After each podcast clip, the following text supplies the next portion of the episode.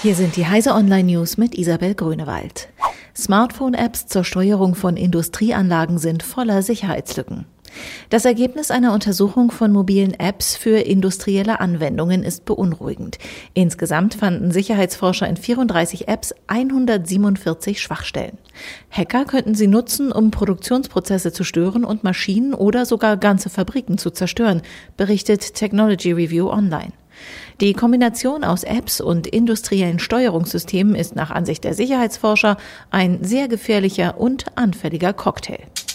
CIA sieht Russland hinter verheerender Cyberattacke NotPetya. Neben WannaCry war NotPetya vergangenes Jahr eine der großen Cyberattacken mit Kryptotrojanern.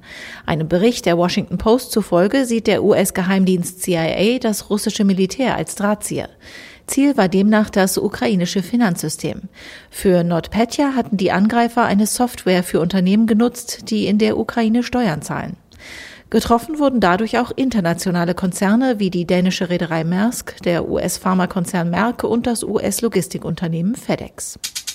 Toshibas neuer Smart Home Hub. Toshiba hat mit dem Symbio einen Smart Home Hub vorgestellt, das Sprachbefehle über Alexa entgegennimmt und neben WLAN und Bluetooth auch Zigbee und Z-Wave unterstützt.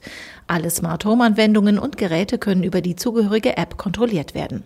Außerdem hat Symbio eine Full HD Sicherheitskamera mit Weitwinkelobjektiv eingebaut, die live aufs Handy streamt. NetzDG Beiträge der Street Art Künstlerin Barbara gelöscht. Barbara kontert mit ironischen Klebeschildern hasserfüllte Schmierereien und widerspricht übereifrigen Verboten. Nun wurde ihr das Netzwerkdurchsetzungsgesetz zum Verhängnis.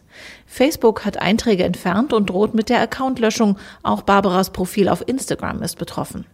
Die Künstlerin beklagt, dass Satire auf den Online-Plattformen unter diesen Umständen nur noch zensiert stattfinden könne. Diese und alle weiteren aktuellen Nachrichten finden Sie auf heise.de.